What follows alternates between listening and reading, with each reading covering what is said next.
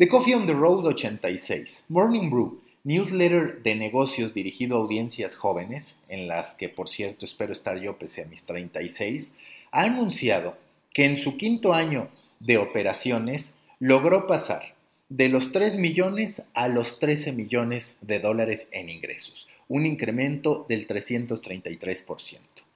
Morning Brew fue creado en 2015 mientras Alex Lieberman y su cofundador Austin Reeve se dieron cuenta de la oportunidad que había del vacío que se presentaba en materia de información de negocios dirigida a los jóvenes. Su primer punto de partida para lograrlo fue compartir directamente con sus compañeros el newsletter que generaban. Y a partir de eso se fue dando un crecimiento gradual a partir de qué? Del de boca en boca. La construcción de una comunidad suele pasar por ahí. Esos 13 millones de dólares que generan en ingresos están apalancados de casi 2 millones de suscriptores a su newsletter. De acuerdo a sus pronósticos, en primavera estarán llegando a los 2 millones. Apenas en marzo del 2019 alcanzaron el millón de suscriptores. Tienen además desde hace algún tiempo Retail Group, que habla directamente sobre la industria de retail y que ha ido creciendo hasta ya convertirse en un newsletter que se envía tres veces por semana. También contemplan, también en su portafolio tienen Business Casual, que es un podcast también sobre negocios que registra más de un millón de descargas en el acumulado. No se trata, cuando nosotros vemos estos montos, de cifras extraordinarias para los grandes, grandes, grandes jugadores, pero sí de cifras más que positivas para medios enfocados a una comunidad y en entender cómo a partir de un nicho pueden construir un negocio. En este caso, como Morning Brew, hay algunos otros. El más destacado, el que conocemos, que no es de negocio, sino que es mucho más abierto, es de Skim. Ya les he hablado de él. Dos emprendedoras que se cansaron de ser parte de NBC, de la vida Godín, para decirlo en términos mexicanos, y lanzaron un proyecto que tenía como objetivo realizar una curaduría diaria sobre la información que necesitaban las mujeres millennials para ser exitosas en su vida y para vivir plenamente.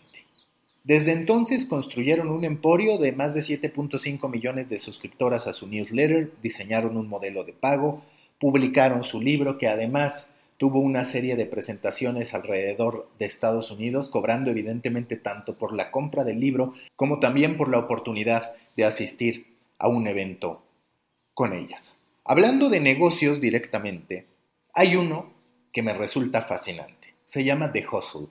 The Hustle tiene ya más de un millón de suscriptores. Surge, a diferencia de Morning Brew, que es nativo, que es un newsletter que tiene ese producto como primer paso, The Hustle surge a partir de la oportunidad que detecta Sam Parr, su fundador, al momento de estar convocando a que asistieran a la HustleCon, es decir, a la conferencia en la que se reúnen una serie de emprendedores para hablar de negocios y tendencias. Al darse cuenta del impacto que podía tener es que crea ese newsletter y hoy también cuenta con un podcast que les recomiendo que se llama My Million Podcast. Ahí entrevistan a distintos hombres de negocios que terminan dando una serie de estrategias y tips para poder ser creativos en la creación de un proyecto. Si se dan cuenta, Estamos hablando de caminos diferentes, solamente por mencionarles tres que a mí me parecen icónicos. Está The Skim, que tiene el antecedente de estas fundadoras que se cansan de ser parte de la vida corporativa de NBC y emprenden. Y de ahí, del newsletter, derivan a una app y derivan a eventos. Está Morning Brew, que va sobre estudiantes que se cansan de no tener información que sienten que hay una oportunidad. Empiezan a crear un correo para sus amigos y estos amigos a través del de boca en boca terminan ayudando a construir lo que es hoy en día Morning Brew. Está de Hustle que detecta una oportunidad a partir de un evento que ya existe para derivar en una nueva comunidad. A últimas fechas me hablan mucho sobre cuál debe ser el primer paso para crear una comunidad. Por supuesto que el primer paso es el interés, es la verdadera pasión por un tema. Pero la segunda no tiene una respuesta absoluta. ¿Por qué? Porque como lo vemos, está Morning Brew y The Skim que surgen como newsletters. Está The que tiene un antecedente directo en el evento. Y están muchos podcasts que a partir de ese show que generan empiezan a derivar hacia otros lugares, como se los he platicado. Por ejemplo, se regalan dudas, pues ya no solamente es el podcast, sino también la organización de eventos. Cracks de Oso Traba no es solamente el podcast, sino también ya algunas sesiones en vivo y aparte una serie de cursos y de servicios que está ofreciendo. Lo mismo con Dementes y así nos podríamos ir a cualquier cantidad de comunidades. En mi caso, por ejemplo, el primer punto de partida fue mi newsletter de Muffin. De ahí derivé al podcast, de ahí al grupo en Facebook, de ahí al company page en LinkedIn. Pero cada quien puede trazar su camino. Lo importante no es tanto el formato, sino el approach para atrapar a comunidades, para conquistarlas, para entregarles lo que necesitan. Y esa comunidad, cuando esté satisfecha con lo que le das, se va a ir moviendo hacia donde tú vayas a partir de la calidad en el contenido y también de la calidad de comunicación que tengas con tu audiencia. Porque se trata cuando quieres tener un medio, una plataforma, un negocio de nicho, de entender las necesidades y de ofrecer un trato de tú a tú, entendiendo que al final se trata de una, dos o miles de personas reunidas en un mismo espacio físico o digital para poder compartir intereses y analizar esos intereses, además de generar información al respecto. No hay camino preciso, podemos elegir el formato que queramos. Los newsletters, por ejemplo, en México y en Latinoamérica en lo general, no han terminado por explotar. ¿Y por qué no terminan por explotar? La respuesta fácil es hablar de que la sociedad latinoamericana no lee, que es mucho más fácil que escuche. Y eso puede ser cierto. También es cierto que es mucho más fácil que vea un video o que ponga un video solamente para escuchar el audio. Parece que la lectura es la tercera alternativa, lo que harían si no tienen la opción de escuchar y de ver un video.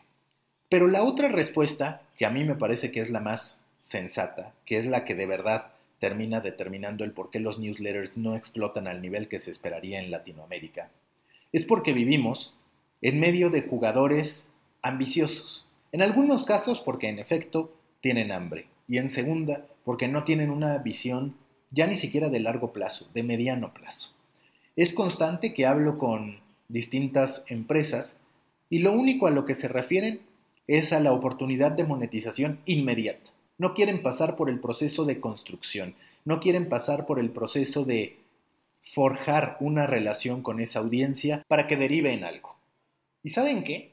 Eso es triste para los grandes medios de comunicación, para los medios vamos a llamarles corporativizados. Pero es una extraordinaria noticia para todos los que queremos emprender de otra manera. ¿Por qué? Porque estamos atacando un espacio que para los grandes presupuestos no resulta atractivo.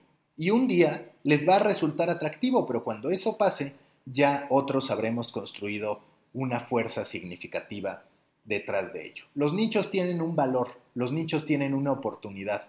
Los nichos, eso sí, necesitan su propia lógica, su propio entendimiento de negocio. Si somos capaces de aguantar ese viaje, esa transformación, vamos a lograr obtener los beneficios en el camino. Ya lo vemos con estos casos en Estados Unidos y así como lo decía, faltan medios deportivos de nueva generación, también faltan medios en lo general de nueva generación, que no estén pensando solamente en display, que no estén pensando solamente en el beneficio inmediato, porque si eso pasa, entonces seguiremos con newsletters que el único objetivo que tienen es estar derivando tráfico, es estar provocando que el usuario dé clic, aunque no se satisfaga la necesidad de información ni se esté forjando una relación. Otro punto medular respecto al por qué los newsletters no despegan a tal nivel en habla hispana es que las empresas, los medios de comunicación suelen ser bastante cerrados. No les gusta impulsar un newsletter de autor.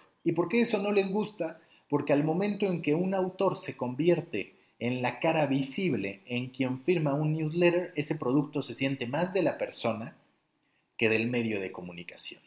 Y aunque tú como medio de comunicación o como organización mandes un newsletter, el contacto nunca va a ser igual que si el usuario, que si el lector siente que está leyendo a una persona.